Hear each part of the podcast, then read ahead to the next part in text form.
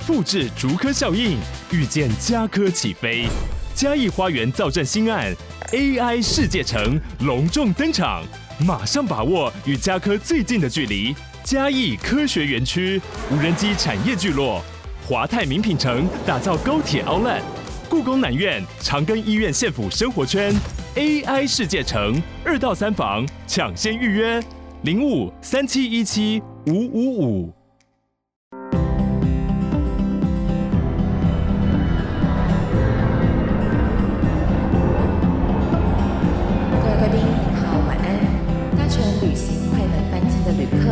请到三十五号登机口办理登机。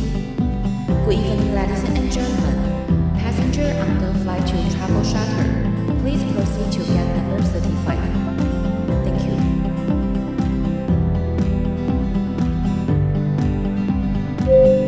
各位贵宾，我们即将起飞，请确实扣好系紧您的安全带。谢谢。Ladies and gentlemen, we are ready for takeoff. Please make sure that your seatbelt is fastened.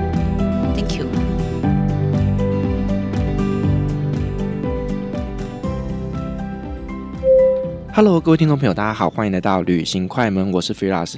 在上一集呢，我们邀请到了春意老师来跟我们分享的泰国的一些传统的鬼故事。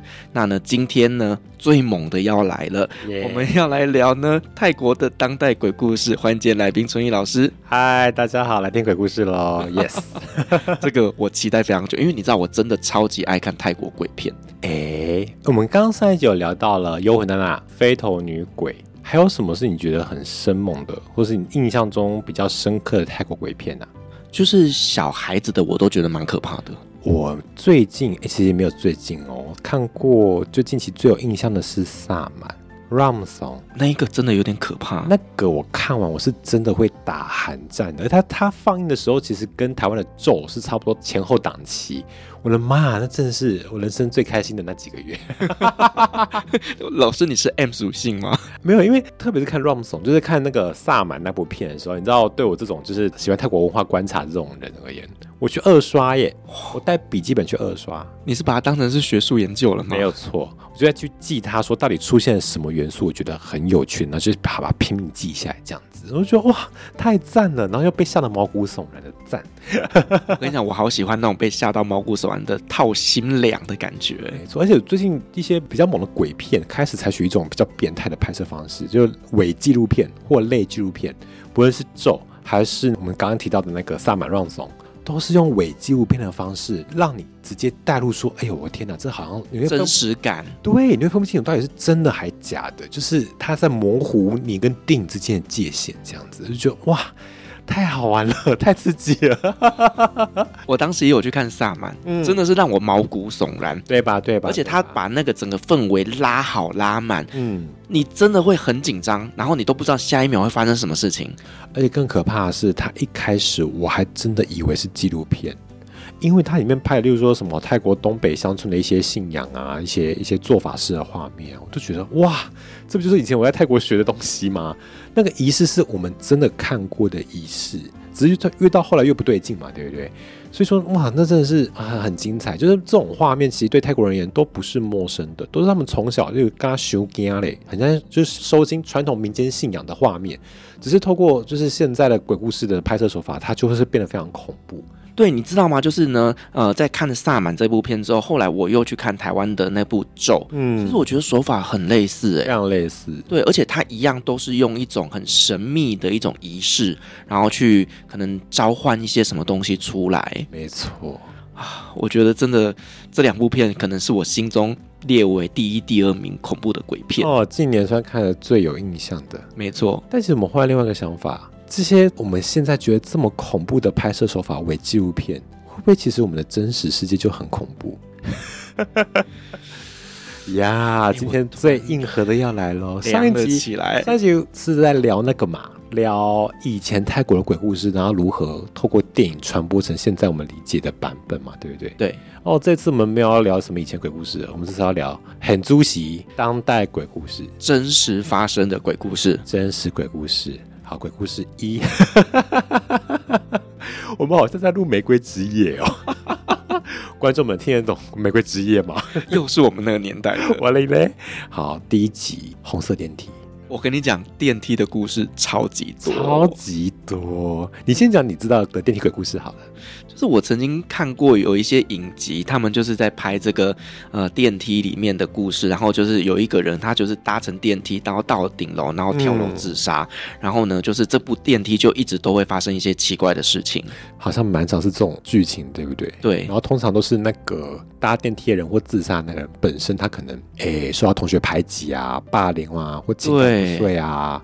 等之类的，所以他透过这种比较激烈的方式来跟全世界讲自己的悲哀，而且甚至会有很多人说，这种轻生啊、自杀，他是没有办法进入轮回啊，所以他就一直不断的在原地里面重复死亡，嗯，去不断的重复他最后的那个痛苦。其实电梯本人也是哦。哦，你看电梯这个空间，它是不是也是一个密闭空间？没错，它一直每天的不断就是来往反复的上上下下上上下下，啊，不就跟那些无法被超生的鬼一样吗？不断的在那边重复轮回啊！等你搭进去的时候，你就加入这段历史，这样子。好恐怖哦！又那个坐电梯啊！那我们刚刚说，哎，感觉这种故事，坦白讲，其实并不罕见吧？但是现在来讲的是泰国，这个也是电梯鬼故事。然后这个电梯是红色的，为什么电梯是红色的？等一下我要讲为什么是红色，它原本不是红色的。啊、然后这部电梯在法政大学，是真的有这一部电梯，真的有这部电梯，而且真的有这个大学。这大学它又叫塔玛萨。算是泰国正大，我跟你讲，台湾正大也有电梯的鬼故事。不知道大家对泰国的大学的排名有没有一个印象？我们一般讲最好的大学就是朱拉隆功大学，就是不好意思哦，鄙人在下我念的学校啦。然后第二名就是法政大学。其实那时候我去泰国念书，最想要念的其实是法政大学，因为法政大学的学生特别有民主反抗意识，因为他们的学长姐就是专门在搞学运的。哦，然后朱拉隆功大学基本上，你看名字就叫朱拉隆功了嘛，泰国武士皇，那是可以多开明到哪去？没有啊，就是朱拉隆功大学，它会比较校园氛围稍微保守一些。可是法政大学，因为他们自己学校就有一种学运风潮，所以说他们一直都是自由开放的校风这样子。可是这些自由开放的时候不是一开始就有的，它其实是用鲜血换来的，啊是真的在那边发生了一些事情啊。没有错，这要讲，如果大家对泰国近代史有印象的话，泰国最出名，然后是最惨烈的学运，我们叫后都啦，就是十月六号学运，它发生在一九七六年。菲奥斯还没出生吧？还没，谢谢，我也还没有。一九七六年。那那时候是什么样的概念呢？就是那时候的军政府，他农军政府就是军事独裁者，然后掌政，然后学生就很不爽，因为那时候刚好泰国是面临了大规模的工业化、现代化、都市化，然后城乡差距越来越严重，就整个国家一直在往一个贫富不均的道路前进，这样子。然后于是乎呢，学生因为学生们他们可能除了接触到都市的资讯跟知识之外，他们也有就是农村经验。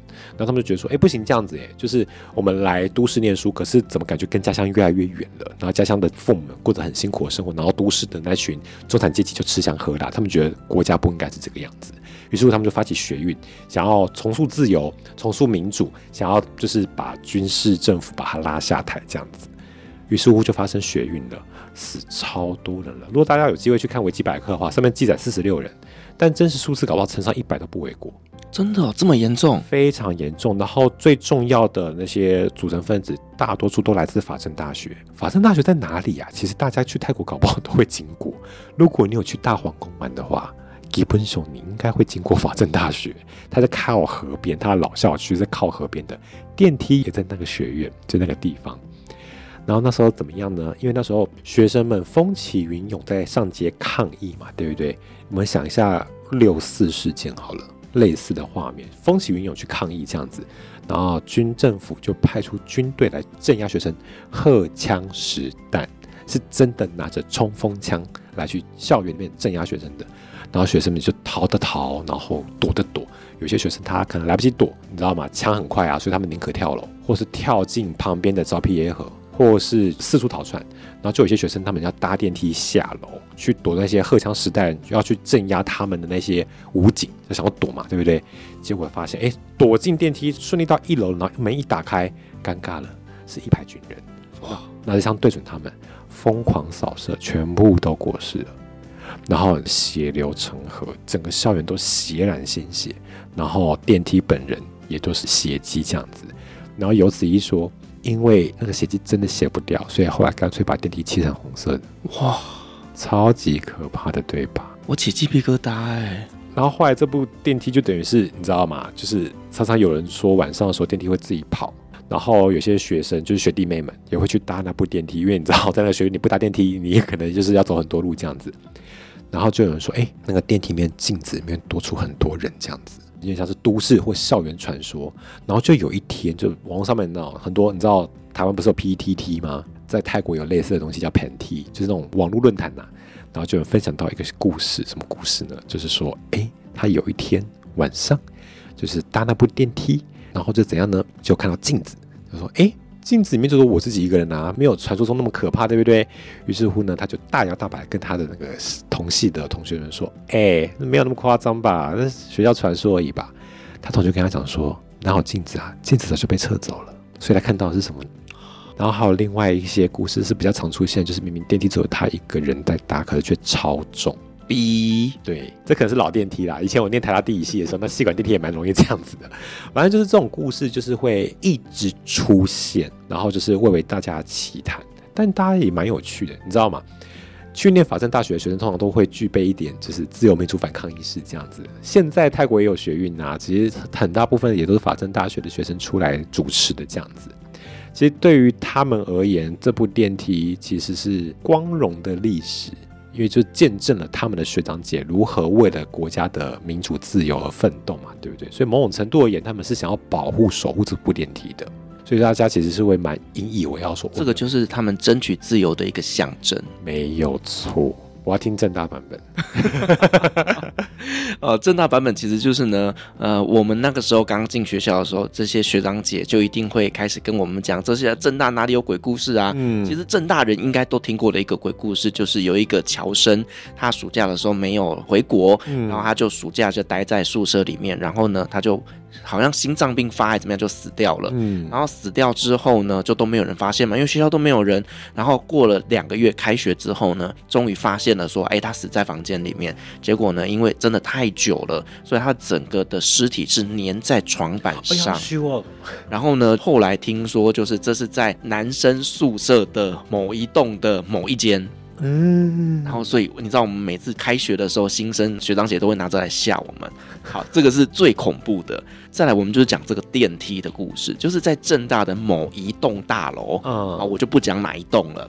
那一栋大楼呢，它比较特别的就是呢，它好像当时是四楼以下都是一般教室，嗯，然后呢，五楼以上大概就是戏办啊，或者是就是学生活动的一些空间。嗯，那那个时候可能就是有一些学生，他们就是晚上还在办公室里面呢。可能做一些戏上的活动的一些道具之类的，嗯，然后呢，就有一个人呢，他就想到说，哎，他有一个东西放在一楼的置物柜，那他就说他先下去置物柜拿东西，然后呢，因为那一栋大楼比较特别，它就是，哎。政大双子星，它有分成南栋跟北栋。哦，那它中间连接的就是二楼的走廊。那南栋跟北栋各有电梯这样子。对呢，反正呢，anyway，他拿完东西之后呢，他要回到他同学那边的时候，他进了电梯之后，电梯呢突然间就是往上的时候，到了四楼，他就打开了。嗯，然后呢，没有人。嗯，因为那时候是晚上，嗯，教室是不会有人的。然后呢，他又关上，然后又回去跟同学讲说：“哎，刚刚在四楼的时候怎么样？怎么样？怎么样？”然后他们同学全部都吓傻了，因为那个时候是不可能有人按电梯的。OK，然后再来就是有像你讲的超重。这种就是像你讲，有可能他就是那个电梯老旧啦。嗯，对，就是我觉得电梯这个故事相较之下，在前面那个故事争夺之下没有那么恐怖。OK，嗯，但还是你知道，大家电梯都都是跑可以说个一两句的。正大的鬼故事就包含蒋公铜像啊，他下面那只马晚上会换脚之类的啊。哎，我突然想到一件事情，就是泰国这一则就是红色电梯、血电梯是法政大学嘛，对不对？对，我突然意识到一件事情是。我念的中央农工大学没有鬼故事，哎，怎么可能？我没有听过任何鬼故事，超怪的。大学应该要有鬼故事啊！对啊，每一间学校基本上都会有啊。而且你刚刚讲到一个关键的物品——铜像哦，对，台湾的十大乡野奇谈不就是每间国小的铜像都会动嘛，对不对？哎，我念中央农工大学也是一个铜像著名的大学哦，它铜像从来没有动过。我刚才想着明白为什么？为什么？你觉得朱拉隆功大学的铜像他雕的是谁？一定就是朱拉隆功本人嘛？朱拉本人。我们最有名的雕像是在这个大草坪的中间，然后朱拉隆功本人是坐着的，然后朱拉隆功的儿子就是拉玛六世是站着的，一副就是父子像在中间这样。然后每一年新生始业是大家全体朱拉隆功新生都要朝铜像跪拜。我好像在某一集有讲过这件事情。好，这个雕像本人是皇室。所以他没有鬼故事，好像也是一件蛮正常的事情。在泰国，没有人敢拿这个做文章，没有人拿开，没有人敢拿他开玩笑。对，反而是像法政大学校有这样子的鬼故事，而且某种程度而言，这种鬼故事是越传越烈。你知道，这种故事对他们其实是一种笑语或一种笑时，同时也是你知道，这种故事它有可能会被官方给洗掉，它不会存在在官方的文献上面。可是你透过鬼故事的方式，它的传播能力是更强的。每句学长姐都会传给学弟妹，然后校内传给校外，所以导致大家都知道那部红色电梯，大家都会怕，可大家去学校都会看。你知道，你进那个法政大学那个校区，那校区其实就是大皇宫旁边那个校区。你知道一进去，你就很明显感觉到它四周都有那种浮雕在纪念我们刚刚讲的一九七八年学运的故事。所以它其实是该怎么讲？你只要进去那个校园，其实如果你对泰国近代史有点认知的话，会感触颇深的。而且感觉会非常的沉重，很沉重，然后搭配这个鬼故事，那就某种程度人，你会觉得那鬼故事好像不鬼，好像还挺温暖的。它等于是一个历史的见证，这样。对，就是这些为了民主自由而奋斗，最终牺牲的这些先烈们，没错。然后等于是学生们就用鬼故事来记住这个事情，记住他们的学长姐，值得永远被纪念。哎，说好在家很恐怖了，怎么变成很温馨？哎，那我们讲其他恐怖的好了。好了，其实我们刚刚讲到，就是朱拉隆功大学里面呢是没有鬼故事的，因为王室是不能拿来开玩笑的。对。但其实王室本身就是鬼故事。哎，没有错，这件事情蔚为风潮。哎，我们现在录音是二零二三年，这件事情在二零二一年的时候，哇，喧嚣尘上。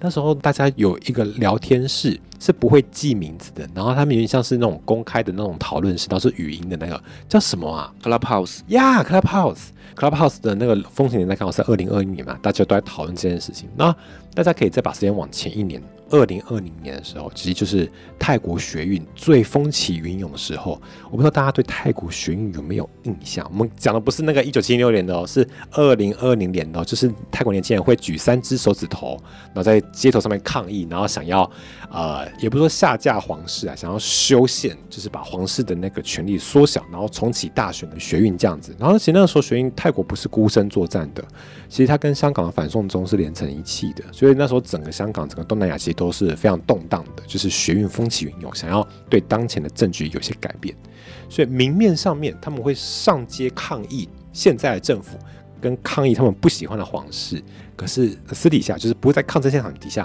他们会用其他非常泰国的方式想办法去削弱皇室的力量。怎么削弱呢？就是讲鬼故事。用这种方式来表达他们对于王室的不满。没错，那怎么样讲鬼故事呢？就是因为以前大家会觉得说泰国皇室是这样神圣的存在，对不对？那就反其道而行啊，在泰国皇室根本就是鬼。那之所以会有这则新闻的原因，是因为就是你知道泰国皇室他们是一个很爱拜拜，有各种不同宗教仪式的一个。呃传统组织，然后每次啊，只要有这些仪式的时候，那个国家的那种电视台，他们就会播放新闻画面，然后就被泰国网友看到一个画面非常离奇，有一尊小小的雕像被供奉在我们很像就是神主牌那种神龛里面，然后背后有个牌子写的不是泰文，是中文，然后那个雕像看起来的那个表情超奇怪的，看起来就像真的人一样。然后他们一翻历史书籍，发现哎。越看越像周润发，啊，越看越像拉玛四世。然后那个拜拜的仪式也超奇怪的，那个拜拜的仪式啊，基本上就是我们的除夕夜，就看到现任太皇就是拉玛十世瓦加隆功穿着西装啊，难得穿西装啊，对，难得穿西装。然后他的皇后就穿着红色的旗袍，旗袍哦，然后去拜我们刚刚看到那个神主牌位。那那神主牌位叫什么呢？后来就是大家开始去抓的资讯，然后发现，哎，他其实有真实的名称，叫做暹罗护国神。他是护国神哦，在泰文里面他是用 pla 开头的，就是他这是真的神这样子。可是有网友仔细去调才发现，妈呀，他好像没有那么神圣呢，他根本就是鬼吧？哦，怎么说？因为他们发现那个牌位的设置方式跟华人的神主牌一模一样啊，华人神主牌就是鬼啊，对。然后宴请家鬼，就是拜这个暹罗护国神的仪式，就是吃除夕团圆饭呐，那其实就是我们的拜拜啊。所以有人就发现说，就起底说，哎，这哪是什么护国神？这根本就是家鬼的拜拜，然后变成是皇室的祭祀仪式，然后还广播给全国人知道。然后啊，在泰国啊，就是这种仪式啊，或任何一种神佛都会有一句口号，类似像 Om Mani p a m 这样子。然后呢，如果你想要祈求顺心平安，或想要得到这个神子的关心的话呢，你就是念这个咒语这样子。暹罗护国神也有咒语，然后就很多人都喜欢念那个咒语。然后呢，那 Clubhouse 里面就说，哎，我们应该禁止念这个咒语，因为你这个咒语念的越多，就是把越多力量集中在皇室身上。那我们怎么去破解这迷咒呢？就是不要念这个咒语，然后把它从神拉下来变成鬼，哦、他根本就不是神，他其实是鬼这样子。就是透过这种方法，就是把一个皇室的故事讲成鬼故事，让大家对于皇室那种很崇敬的那种感觉、那种感受、那种传统给他的价值束缚，把它破解掉，把它说根本就是个鬼故事这样子。搞不好泰国皇室是从中国过去的。哎，其实这种说法蛮多人讲的。大家可能有听过啊，现在皇朝是曼谷王朝嘛，就我们叫雀克里王朝，加格里这样子。然后每一个国王都有姓氏嘛，嗯，姓郑嘛，对不对？然后就有很多人说，哎呀，是不是这个皇室根本就是中国人呢？哎，这也是类商业奇谈，因为他们其实跟中国不太有血缘关系。但是为什么会有姓郑呢？是因为。现任的拉玛王朝，就是我们刚刚讲现在这个王朝啊，它基本上是篡位而来的嘛，对，是篡吞武里王朝嘛，对不对？那篡位之后要如何得到合理性呢？就正当性呢？就跟中国进贡说，哎，我们是一家亲啊，然后我们其实是好兄弟啊，所以请你认同我吧，这样子。哦，所以说他们就赐给他一个姓，像姓郑。搞屁、啊！所以是明朝的时候吗？没有，清朝的时候，清朝还赐给他朕啊？对啊，对啊。所以说，就是说哦，搞屁啊！其实是这则故事，哦、有没有偏瞎这样子？是。但三号，三号，其实你现在如果去现任皇室的一些故居，像现在的泰国国家历史博物馆，就是泰国故宫，也在法政大学附近，里面呢，它就是以前的王子的故居们，然后里面也有一些神主牌位，上面其实写的全部都是中文。哦，我给台湾人去或中国游客去看，你就觉得非常熟悉，因为那就是公妈厅啊。所以说，其实泰国人会起底这件事情也不是没有道理的。嗯，然后另一方面是泰国王室太喜欢把他们的传统文化渲染成，例如说很有印度教、很有婆罗门信仰，或是很佛教的那种形式，以至于如果我现在突然切换场景，切换成那种狗妈厅啊，大家觉得哎。诶怪怪，你是不是走错棚了？大家才去起底说，哎，你是不是其实根本就不是所谓的那种佛教里面的神，或是婆罗门信仰里面的神？因为传统信仰里面，他们是觉得说，哎，国王就是神的化身这样子，可能是因陀的化身啊，或是其他的化身这样。而现在发现，哎，你根本就跟那些无关啊，你根本就只是一个就是华人的鬼而已啊。那我们还需要那么崇敬你吗？就等于是把他们拉下神坛嘛，就是拉下神坛。我们上一集有讲说泰国人是不是很迷信，在这方面，哎是，但他们迷信的非常积极，他们把这个当成武器。你看什么武器呢？第一个，他们用红色电梯的故事纪念光荣的校史，然后以及奋斗民主的故事嘛，对不对？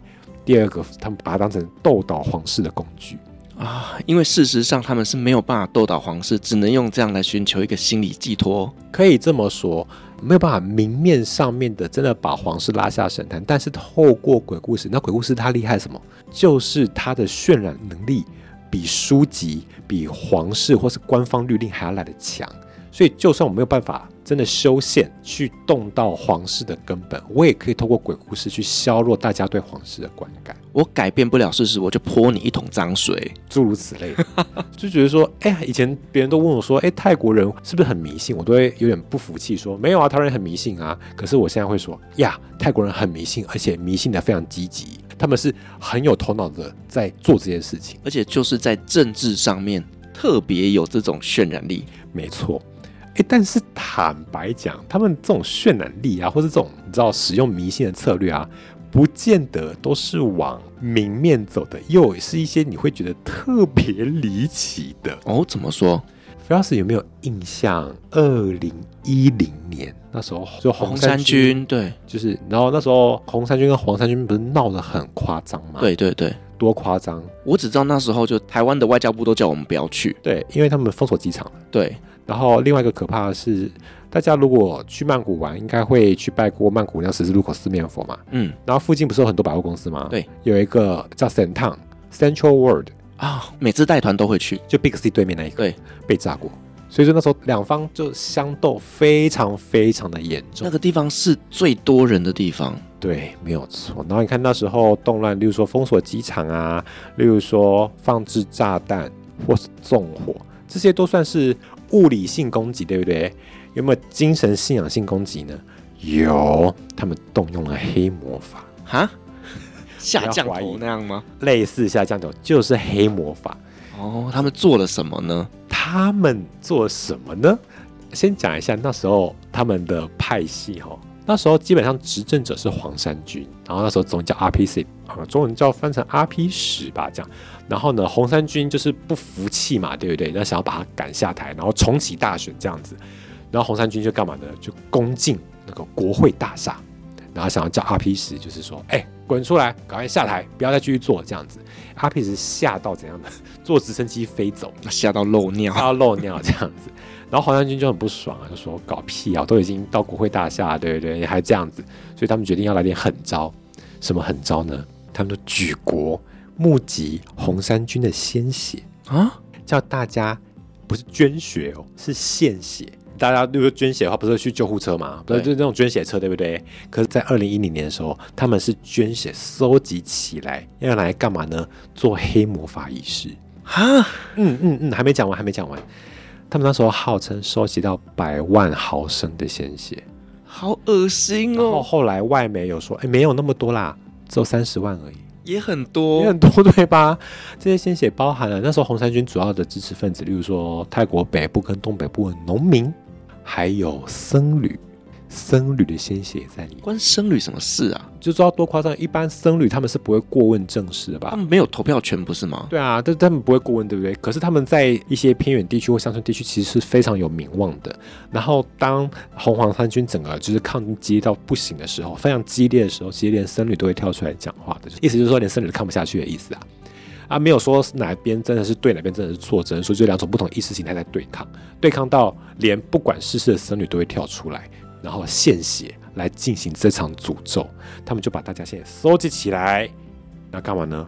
泼在国会大厦，不是一般的泼法哦，是由穿着白色罩袍的婆罗门祭司，嘴里念念有词，泼三十万毫升的鲜血在国会大厦上。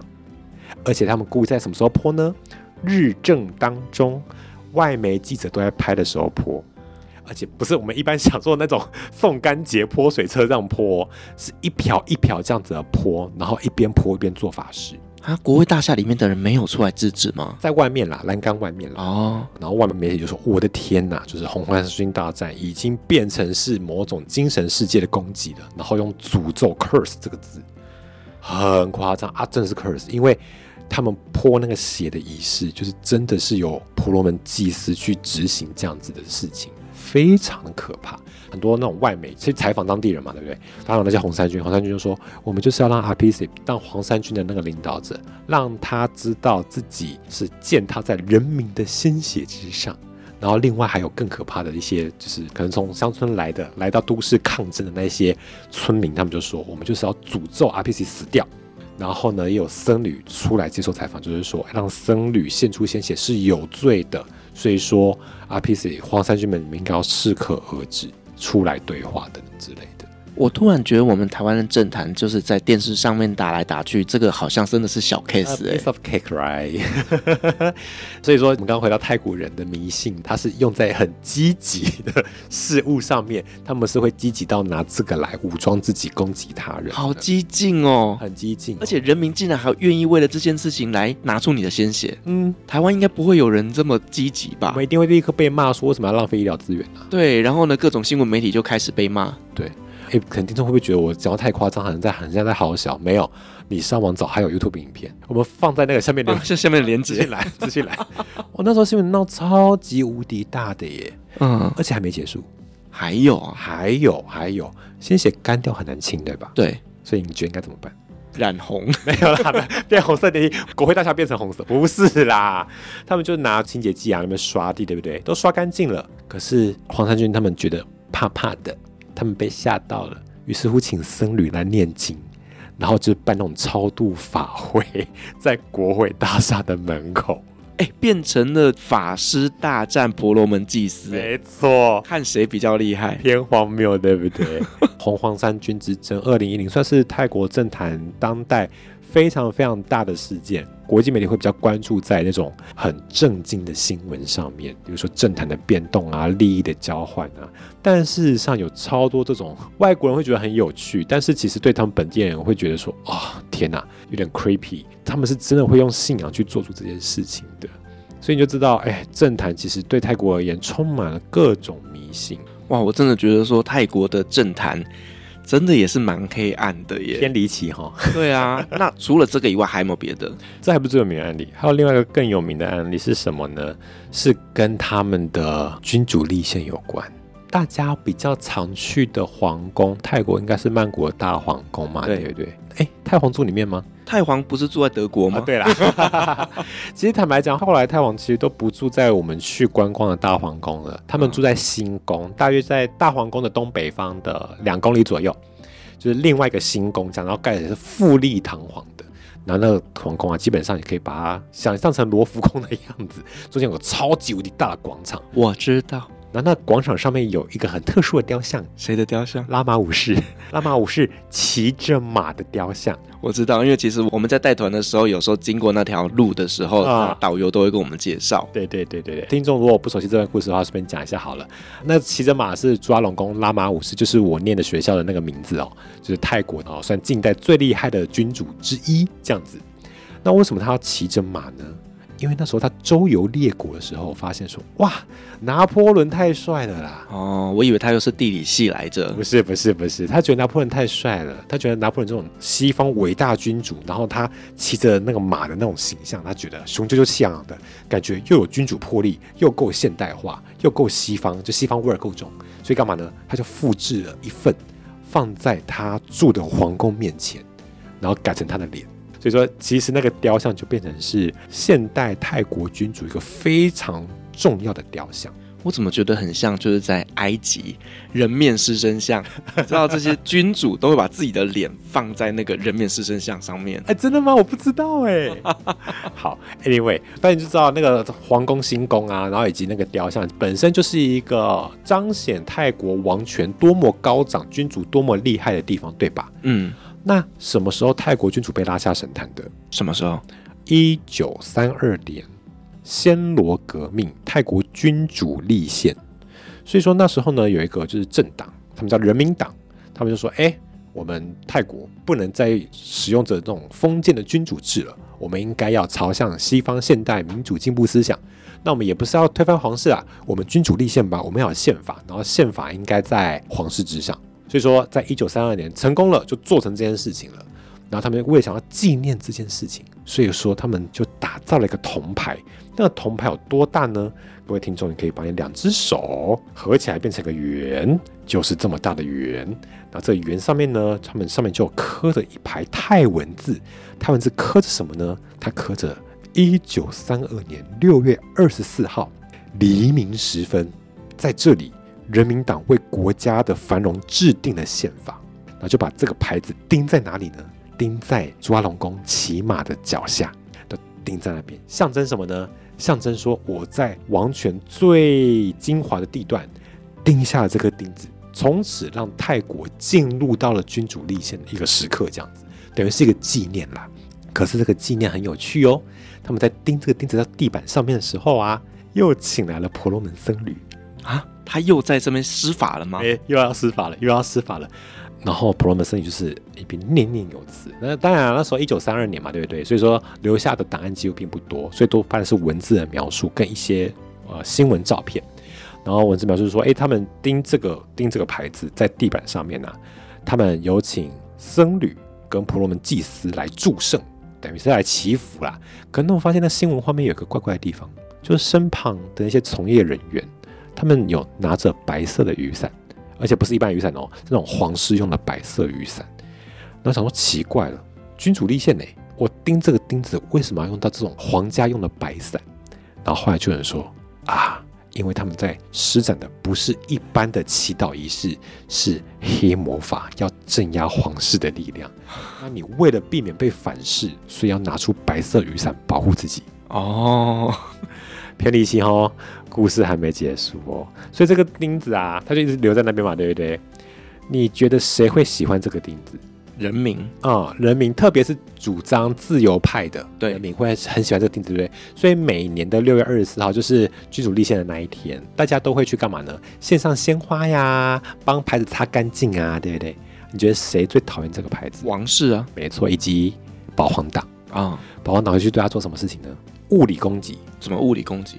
倒柏油，倒黑色的油漆，然后用刀子或金属物去磕它。想要去破坏它的效应，破除它呀，要破除这个效应，没错，就是这样子。然后就某一年啊，就是一样，就是红黄三军动荡之时，又是保皇党跟自由派在互相抗争的时候呢，就有人干嘛呢？又来做法事了，又是请了婆罗门祭司，想要来破坏这个牌子。婆罗门祭司很忙，很忙，他们就是业务量很大。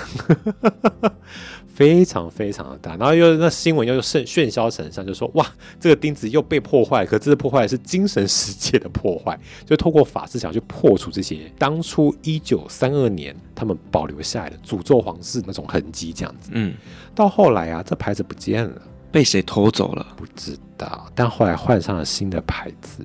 然后也没有人知道是谁换的，然后就像国防部一样，就是摄影机都是黑的，就哦监视器都没有拍到就，都没有拍到。可是新的牌子上面的内容超诡异，怎么说？他写了什么？这是在二零一七年他被拿掉的。你们知道二零一七年发生什么事吗？啊，九世王驾崩，你那时候人在那里。对，然后十世王想要继位嘛，即将继位嘛，对，对啊，十世王就干嘛呢？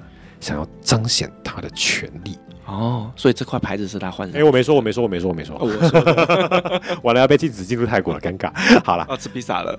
好，这个牌子上面写的是：希望暹罗国永远繁荣昌盛，国民幸福洋溢，成为土地的力量。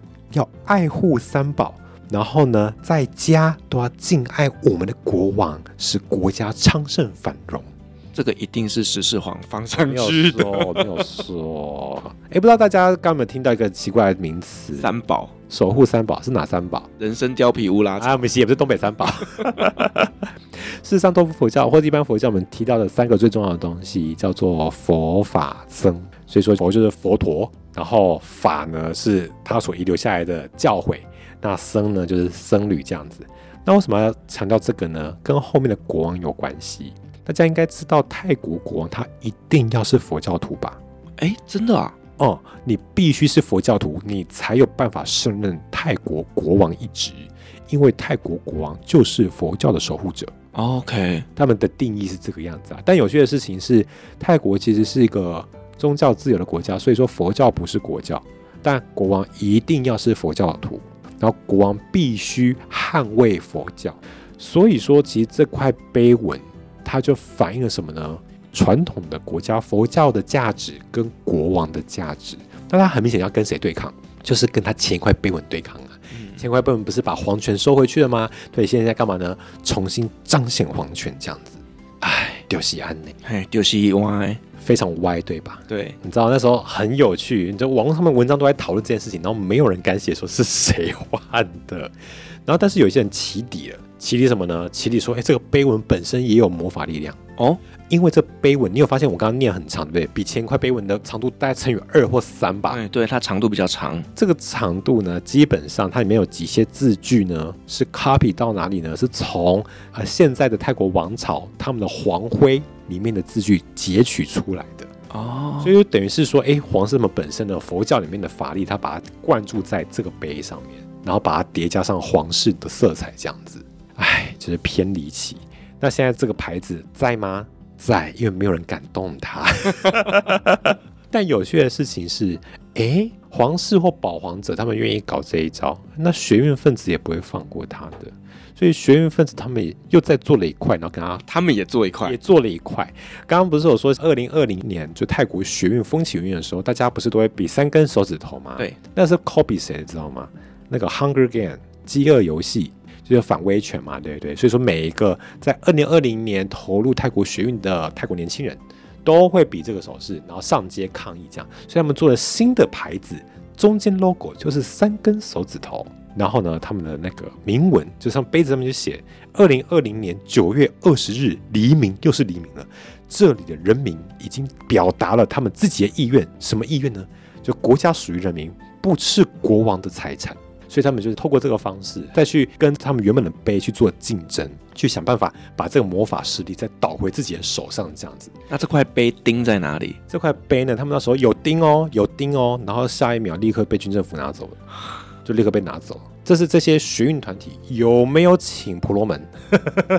没有，没有请婆罗门。但是每个人干嘛呢？就是他们把那个碑，就是那个新的碑，压在柏油路上面，然后大家几个学运领袖就手比三，然后压在那个碑上面，就等于是完成他们自己象征的仪式。所以等于是现在的泰国年轻人，他们一样用迷信对抗迷信，但是有他们自己的版本。你要想嘛，这些人是谁啊？其实是泰国最聪明的一群学生呢，都是从法政大学就泰国政大毕业的学生。他们其实有的是论述的能力，有的是直接跟政客去对杀的能力。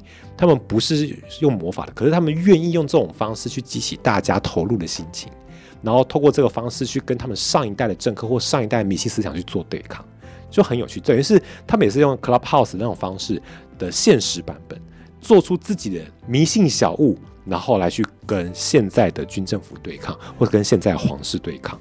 那这样其实听起来，泰国的政坛真的是充满了迷信哎。嗯，但其实某种程度而言，我会觉得有点好像熟悉的感觉，因为台湾的政坛，我们当然不是说现在国会也会要下降头啦，不是啊。但是其实台湾以前早期那种比较草根的政治场合，其实也是充满迷信也，不知道。刘老师有没有什么印象？我跟你说，在我们之前小李老师来聊泰国鬼故事的时候，啊、他当时是一个领队，啊，他当时就带着台湾政治人物到了泰国去，就是为了帮他的对手下降头。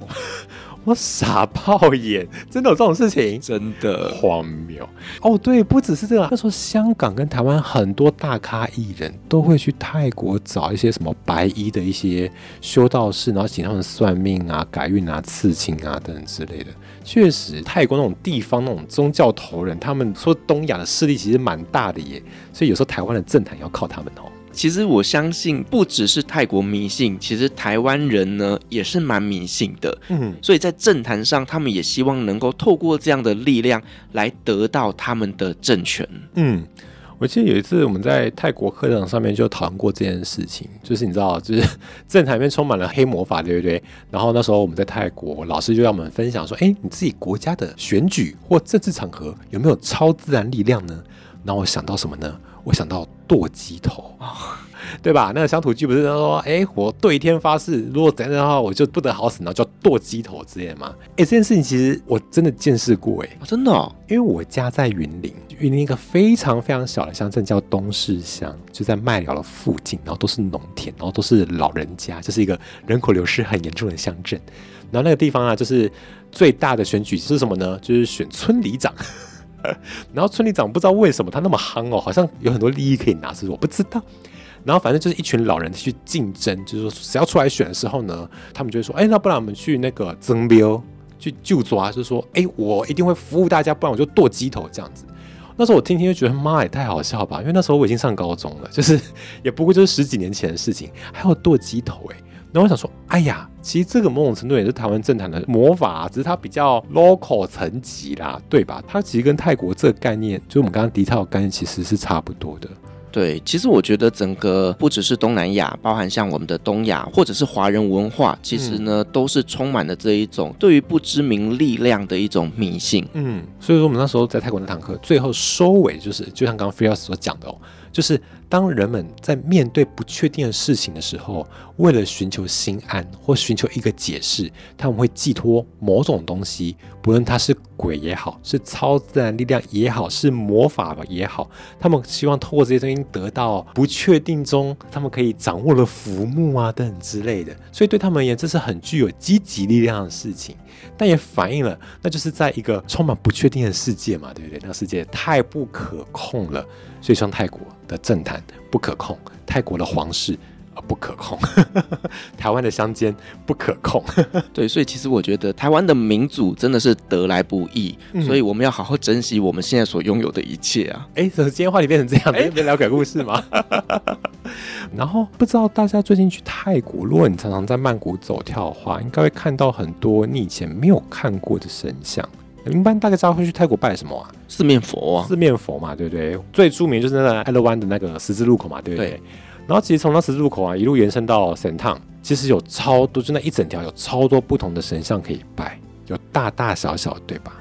然后最近还兴起了一尊黑色獠牙的，它是什么神？它怪了，它不是神，也不是鬼，它其实是某种该怎么讲呢？最后牵扯到泰国的那个精神世界的分级了。我们一般台湾不是讲神啊、鬼啊，对不对？鬼我们会怎么定义？可能往生的，对不对？那如果是石头公嘞、地基主嘞，就是这种类似，就是守护神、守护神，或是他是万物有灵的。其实，在泰国，他们全部都把它归成皮，皮在台湾翻译成鬼。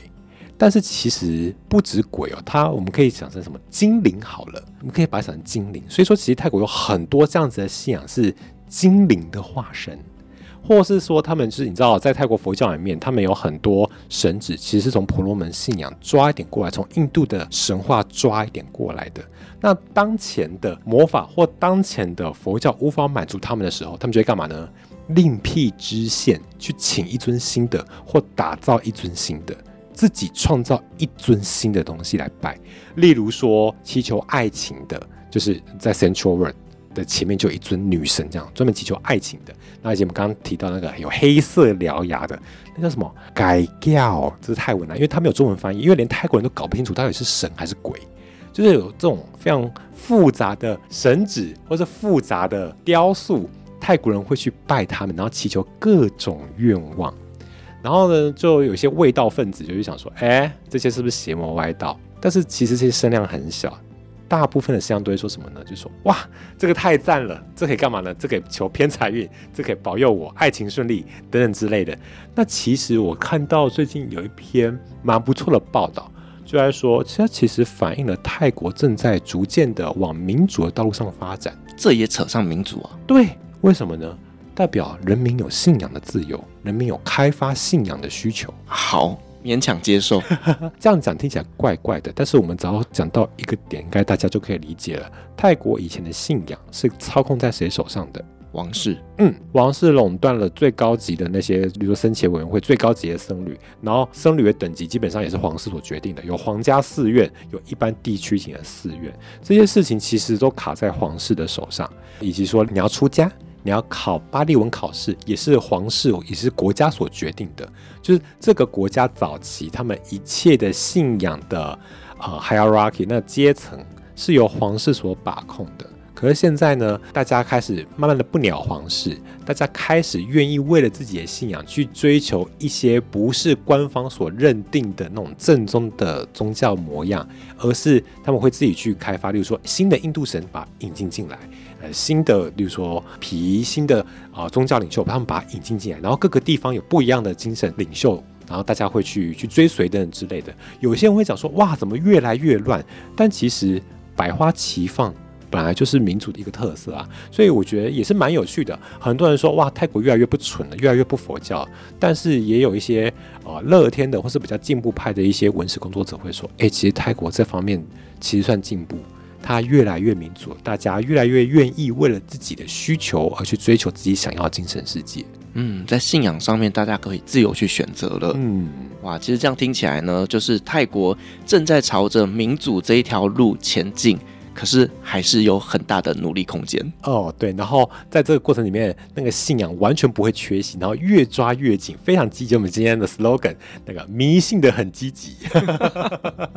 好了，我觉得今天真的很高兴，又邀请到了春雨老师来跟我们聊，就是泰国那边的。迷信文化，那当然呢，也有讲到一些比较恐怖的一些故事，包含像是那个红电梯。对，那这一集其实没有很恐怖，但如果说大家真的很想要知道泰国很恐怖的鬼故事，去听《旅行快门》EP 二十一，真的很恐怖。我等下叫你去听 鬼月特辑。好了，我们再一次感谢纯一老师的分享，同时也感谢所有听众今天的陪伴。如果您喜欢我们的节目的话呢，别忘记给我们五星好评加分享。另外呢，我们在 Like 还有旅行快门讨论社的社群，想要跟我们及时聊天互动的话呢，都欢迎加入哦。相关的连接我放在下面的资讯栏。旅行快门，我们下集再见，拜拜，拜拜。